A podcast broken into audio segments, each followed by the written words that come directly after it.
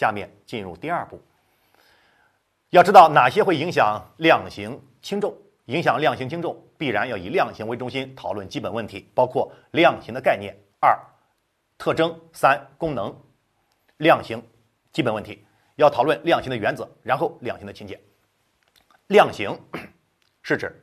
人民法院根据刑事法律认定行为人构成犯罪的基础之上，确定对犯罪人是否判处刑罚、判处何种刑罚、判处多种的刑罚，以及确定对所判刑罚是否立即执行的刑事司法活动。其功能，量刑是一种刑事司法活动，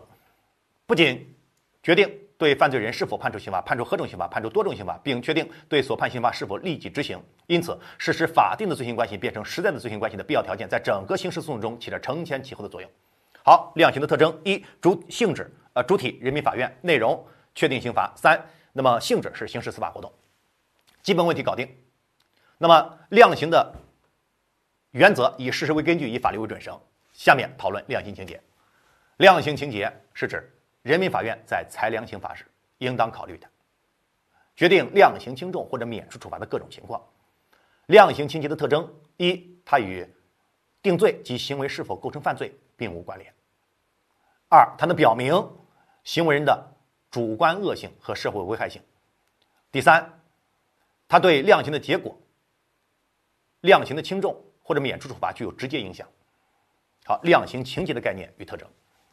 那么量刑情节从分类上看，可以分为法定情节和酌定情节。法定情节、酌定情节怎么来怎么用？法定情节是指刑法明文规定的，在量刑时应当考虑的情节，具体包括从重处罚、从轻处罚、减轻处罚、免除处罚。从重处罚是指在法定刑幅度内选择判处比没有该情节的类似犯罪相对较重的刑种或刑期，而从轻处罚是指在法定刑幅度内选择判处比没有该情节相对较轻的刑种或刑期，而减轻处罚是必须判。必判处的刑罚必须低于法定最低刑，而免除处罚是指做有罪宣告，但免除刑罚处罚。为何免除处罚呢？第一，行为构成犯罪；第二，犯罪情节较轻；三，因为犯罪情节较轻，所以免除处罚。那么酌定情节是指人民法院从审判经验中总结出来的，在裁量刑罚时灵活掌握酌情适用的情节，包括七种类型：主观加客观加过去加现在。主观，犯罪动机；客观，包括犯罪手段；二，侵害对象。三造成的损害结果，四时间地点，过去犯罪分子的一贯表现，现在犯罪后的态度，总共七个点。那么量刑情节搞定之后，概述搞定之后，酌定情节到此结束，法定情节继续延伸，累犯自首、立功、坦白。累犯分一般累犯和特别累犯，一般累犯成立条件五有十八故：一后罪发生在前罪执行完毕或者赦免以后五年以内。二有前罪被判处有期徒刑以上刑罚，后罪应当被判处有期徒刑以上刑罚。三十八犯罪时行为人年满十八周岁，故前罪与后罪都是故意犯罪。好，搞定了一般累犯，看特殊累犯。特殊累犯为何特殊？对比五后罪与前罪发生的时间不做任何要求。换句话说，因危害国家安全、恐怖活动、黑社会性质组织三类罪被判过刑，在任何时候。在刑罚执行完毕或赦免以后，在任何时候再犯上述任意类罪的，都以累犯论处。二有前罪被判处的刑罚与后罪应当被判处的刑罚刑种与刑期不受限制。三十八相同不说。四故前罪与后罪都必须是国恐黑三类罪。一般累犯、特别累犯搞定。累犯共用四大法律后果：一应当从重处罚；二不得缓刑；三不得假释；四对被被判处死缓的累犯。可以限制减刑，累犯和再犯的区别也根据五有十八故推导出来，时间不同。二刑度条件不同。三罪名不同，不要求再犯，不要求特定的罪名，其实法律后果也是不一样的。好，搞定累犯之后，第二是自首，自首分一般自首和特别自首。一般自首自动投案，如实供述。所谓自动投案是指。犯罪事实、犯罪嫌疑人尚未被发觉，或者犯罪事实虽已被发觉，犯罪嫌疑人尚未受到讯问、未被采取强制措施时，主动直接向公检法投案。根据司法解释，下列情形也视为自动投案：即电信负责人被司法通缉，准备委托亲友去维权，电信先以信电投案，负责人、犯罪嫌疑人向其所在单位、城乡基层组织或者有关负责人员投案，司法罪行尚未被司法机关发觉，仅因形迹可疑，被有关组织、司法机关盘问教育后，主动交代自己罪行。通缉犯罪后逃跑，在被通缉追捕过程中自动投案；准备经查实却已准备去投案，或者投案的途中被公安机关抓获；委托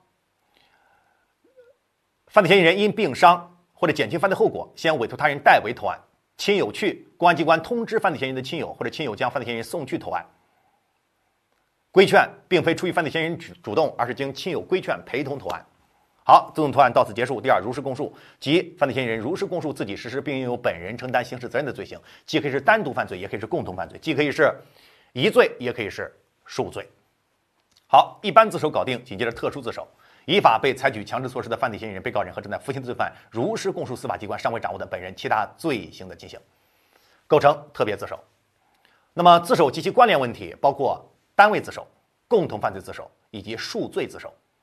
首先，我们讨论共同犯罪自首。共同犯罪自首分主犯、从犯、协同犯和教唆犯。主犯就首要分子而言，必须如实供述的罪行是其组织、策划、指挥或者支配作用下所实施的全部犯罪。而其他主犯供述的罪行包括：一，在首要分子组织、策划、指挥、支配下单独实施的共同犯罪行为，以及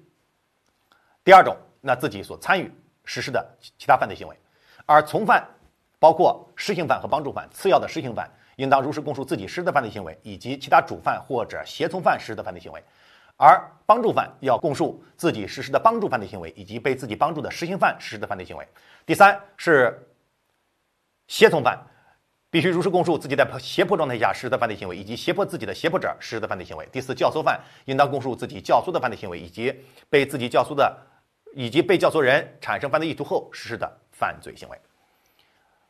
第二是数罪自首。数罪自首，一人犯数罪，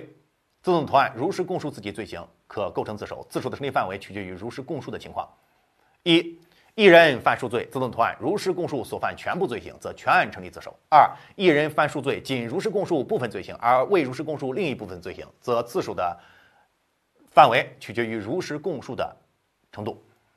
一。如果行为所犯数罪为一种数罪，则如实供述之罪成立自首；未如实供述的犯罪不是自首，自首的效力仅基于如实供述之罪。二，一人所犯数，如果行为所犯数罪为同种数罪，则自首的成立范围取决于如实供述的程度。一，行为人如实供述的犯罪与未交代的犯罪在性、事实、性质、情节和涉危害程度上大致相当的，则如实供述之罪成立自首；未交代的犯罪不成立自首，即自首的效力仅基于如实供述之罪。二。行为人由于主客观方面等原因，仅如实供述主要或基本罪行，则全案成立自首，即自首的效力基于全部犯罪事实。这是数罪一般自首，而数罪特别自首即依法被采取强制措施的犯罪嫌疑人、被告人和正在服刑的罪犯，如实供述司法机关尚未掌握的本人其他罪行的。如果如实供述的罪行与司法机关已经掌握的罪行或者判决确定的罪行属于同种罪行，则可以酌情从宽处罚。